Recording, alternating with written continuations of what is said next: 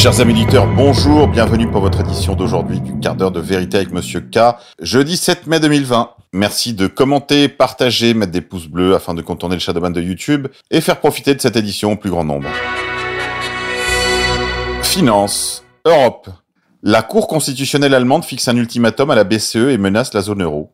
Dans son jugement du 5 mai, la plus haute juridiction allemande conteste la légitimité du programme de rachat d'actifs publics décidé par la Banque Centrale Européenne. Cette décision menace la zone euro et fait fi de la jurisprudence européenne.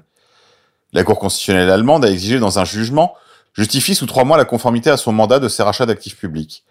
Ainsi, le Conseil des gouverneurs de la BCE devra démontrer de manière compréhensible et justifiée que les objectifs de politique monétaire poursuivis par la PSPP, Public Sector Purchase Programme, ou programme d'achat d'actifs publics, ne sont pas disproportionnés par rapport aux effets de politique économique et budgétaire résultant du programme. En d'autres mots, l'institution basée à Francfort a trois mois pour prouver que les bénéfices pour l'économie de la zone euro de la politique qu'elle a mise en place depuis mars 2015 justifient son impact sur l'épargne et le système bancaire européen, et surtout allemand. Outre-Rhin, Mario Draghi, prédécesseur jusqu'à 2019 de la française Christine Lagarde à la tête de l'institution européenne, a été très largement accusé d'avoir vidé les livrets des petits épargnants allemands par l'effet de la baisse des taux, ainsi que d'avoir asséché les fonds de pension garantissant les retraites et mis au bord de la faillite le système bancaire allemand. À défaut de la démonstration requise, la Bundesbank, banque centrale allemande, devra cesser de participer à la mise en œuvre et à l'exécution des décisions de la BCE et vendre les obligations déjà achetées et détenues par son portefeuille via le programme incriminé. Selon un décompte de l'agence Reuters, ces obligations représentent un montant de près de 534 millions d'euros. Enfin, si la BCE refusait de se soumettre à la demande des magistrats allemands, on voit mal comment Jens Weidmann, président de la Bundesbank, pourrait conserver son siège au sein du Conseil des gouverneurs. Cité par Reuters, ce dernier a d'ores et déjà déclaré qu'il soutiendrait les efforts de la BCE pour satisfaire à cette exigence. Saisi par plusieurs plaignants eurosceptiques allemands, la Cour constitutionnelle basée à Karlsruhe explique n'avoir pas pu établir de violation par la BCE de l'interdiction qui lui est faite de financer directement les États européens, conformément à l'article 123 du traité de fonctionnement de l'UE. Toutefois, les magistrats de Karlsruhe jugent ultra vires, terme juridique latin qui signifie hors de ses compétences, les décisions successives de l'Institut de Francfort de rachat de dettes publiques dans le cadre de son programme dit d'assouplissement quantitatif. Il juge également ultra vires, et donc sans valeur exécutable, le jugement de la Cour de justice de l'Union européenne qui avait statué en décembre 2018 que la BCE faisait bien son travail.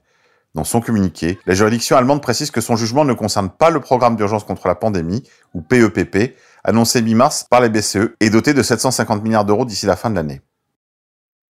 Le Conseil des gouverneurs de la BCE a réagi le même jour par un communiqué laconique, dans lequel il prend note du jugement de la Cour constitutionnelle allemande.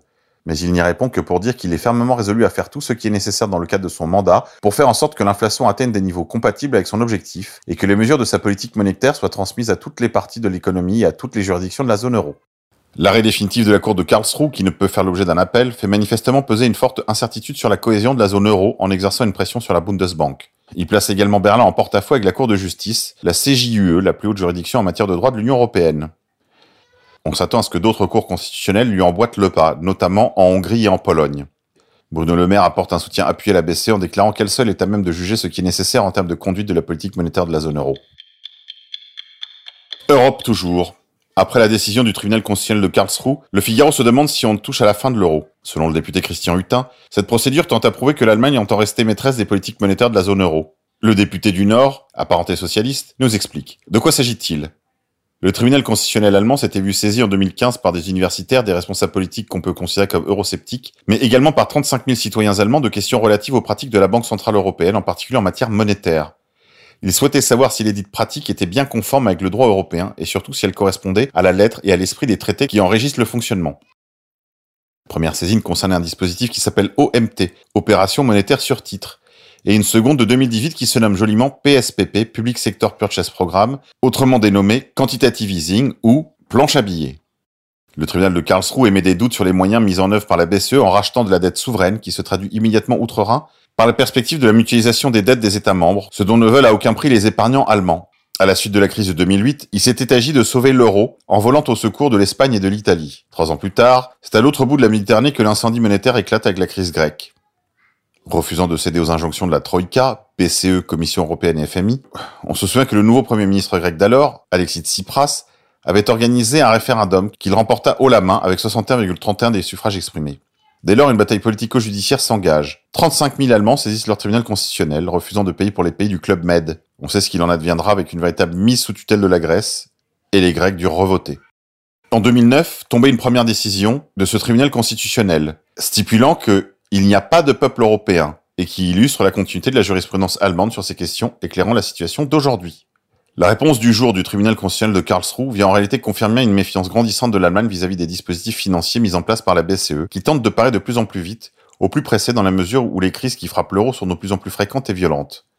La pandémie de coronavirus étant particulièrement importante, avec plus de 2600 milliards d'euros injectés pour faire face à une situation déjà difficile, et relancer un dispositif avec l'arrivée d'une pandémie qui nous replonge dans la crise économique d'une ampleur inédite et qui ne peut se traduire que par une récession historique. En résumé, au nom des Allemands, la Cour de Karlsruhe a dit Nein. Ils refusent désormais clairement de s'engager dans un processus dont ils disent qu'il aboutirait à faire payer l'épargnant allemand. Cela revient à reconnaître que l'euro n'est autre qu'un Deutschmark bis. Il s'agit clairement d'un ultimatum adressé à la BCE. Cette décision peut avoir des conséquences gigantesques et porte éventuellement en elle la fin de l'euro. Coronavirus. Emmanuel Macron était au courant depuis décembre. Selon les informations du Canard enchaîné, l'ambassadeur de France à Pékin avait alerté le chef de l'État en décembre 2019 sur les dangers du coronavirus. L'inquiétude de l'ambassadeur de France à Pékin aura été vaine. Comme le révèle le Canard, Laurent Billy a alerté le Quai d'Orsay et l'Élysée dès le mois de décembre 2019 sur les dangers du virus alors signalé à Wuhan, soit plusieurs semaines avant son arrivée en Europe. Jean-Yves Le Drian et Emmanuel Macron sont restés sourds à ces informations pour le moins inquiétantes. Quand sont parvenues à Paris les informations relatives à l'apparition d'un nouveau virus, il était encore possible pour un président conscient de ses responsabilités de constituer un bon stock de masques, de tests et de respirateurs. Mais Macron n'a pas trouvé le temps d'y penser, souligne le canard enchaîné. Selon le professeur Yves Cohen, chef de service de réanimation de l'hôpital Avicenne à Bobigny et de l'hôpital Jean Verdier à Bondy, le coronavirus circulait en France dès le 27 décembre, soit bien avant le premier cas officiellement répertorié le 24 janvier. Toujours dans le canard enchaîné, ce n'est pas 70 kg de chloroquine que l'armée française a acheté en Chine, mais carrément une tonne, de quoi fabriquer 5 millions de doses. Déconfinement. Lorsqu'il s'est exprimé devant le Sénat, qui a rejeté la loi d'amnistie par anticipation touchant à la gestion de la crise du Covid-19, le Premier ministre Édouard Philippe n'a pas parlé de déconfinement. Il a parlé d'assouplissement du confinement à partir du 11 mai. Vous aviez été prévenu. Censure. Apple comme Google supprime toutes les applis qui parlent du Covid-19 sans citer les sources officielles. Selon CNBC, Apple et Google auraient adopté des mesures de restriction contre les applications d'information sur le coronavirus. Selon certains développeurs, Apple rejette systématiquement les logiciels mobiles parlant du Covid-19 qui ne citent pas les sources officielles provenant des organisations de santé reconnues par le gouvernement. Les nouvelles applications liées au coronavirus sont analysées par Apple via son processus d'examen manuel. Les développeurs de ces applications reçoivent un message les informant que les données médicales doivent avoir reçu l'approbation d'une institution reconnue avant d'être déployées. Seules les applications conçues par des développeurs indépendants qui se basent sur des données officielles provenant de l'OMS ou des établissements de santé reconnus passent le filtre mis en place par Apple. Il y en est à peu près de même de Google. Gestion de crise. Bruno Le Maire a posté une photo sur son profil Twitter sur laquelle il est au téléphone. Elle s'accompagne du poste suivant. Discussion avec Bill Gates sur le financement de la recherche pour le vaccin contre le coronavirus et sur la situation des pays en développement. Allez dire après que Bill Gates n'est pas au cœur de cette arnaque nommée couillonavirus. Résistance. Il y a des Italiens qui ne se rendent pas, via Info. Dans toute l'Italie, des rassemblements contre le gouvernement et le confinement. Il y a des Italiens qui ne se rendent pas. Tel est le message qu'ont voulu faire passer des centaines d'Italiens rassemblés dans de nombreuses villes d'Italie à l'occasion d'un mouvement rassemblant au-delà des partis politiques traditionnels. Une mobilisation de défiance vis-à-vis des autorités qui, comme en France, multiplient les mesures liberticides, surveillance, drones, contrôles inopinés. Pour des raisons sanitaires, ces mêmes autorités qui portent pourtant la responsabilité de la gravité de la situation dans laquelle est plongée l'Italie. Équipés de masques, souvent tricolores aux couleurs de l'Italie, et respectant les distances de distanciation antisociale, les manifestants se sont rassemblés autour d'un message unitaire. Samedi prochain, les foules s'annoncent encore plus nombreuses. Des médecins s'insurgent et s'alarment de la disparition du secret médical.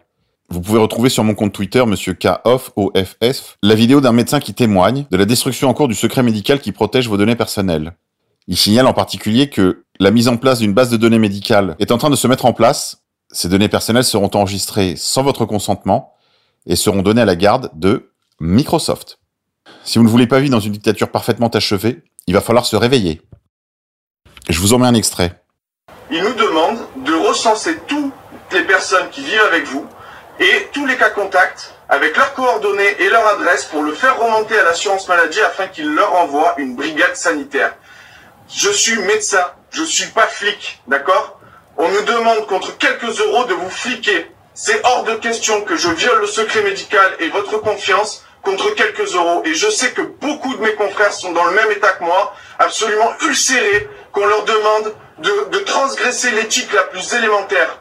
Voilà la première chose. La deuxième, il y a un projet de loi qui est en train d'être examiné aujourd'hui, où ils sont en train de créer de nouveaux systèmes d'information des données de santé, et où on va avoir des nouveaux systèmes qui sont sans votre consentement. C'est-à-dire que vous n'aurez plus votre mot à dire sur où vont vos données de santé. Soit disant que c'est pour la crise Covid, soit disant que c'est dans le cadre de l'urgence sanitaire et qu'ils pourront pas les garder plus d'un an. Mais on sait ce que ça donne avec l'état d'urgence contre le terrorisme. C'est reconduit six fois jusqu'à ce que ça soit rentré dans la loi organique. Donc là, c'est pareil. Ils sont en train de prendre vos données de santé et d'en faire ce qu'ils veulent sans même que vous puissiez avoir votre mot à dire et ce sera écrit dans la loi. Et la troisième chose, c'est qu'ils sont en train de déployer une plateforme nationale de partage des données de santé qui s'appelle le Health Data Hub. Et qui est propriétaire de ces données? Les, serveurs de Microsoft. On est en train de forcer tous les hôpitaux, bientôt les pharmacies, les dossiers médicaux partagés, tout va se retrouver sur les serveurs de Microsoft. Si vous trouvez ça normal, moi non. Donc j'espère que vous allez partager en masse cette vidéo parce qu'il faut que tout le monde sache ce qu'ils sont en train de faire, c'est vos données de santé, c'est votre vie. Parce que derrière, les assurances, elles vont monter leur prix, les banques aussi vont refuser de vous faire les prix, c'est ça qui est en jeu. C'est tout ça, les employeurs qui vont refuser de vous reconduire vos contrats parce qu'ils savent que vous êtes malade, etc., etc. Donc soyez vigilants, partagez s'il vous plaît, partagez. Humour. Emmanuel Macron effrayé par une candidature de Cyril Hanouna via la dépêche. L'Élysée s'inquiète d'une potentielle ambition politique de Cyril Hanouna dans la présidentielle 2022. Ils se savent out. C'est tout pour aujourd'hui mes amis, je vous dis à demain.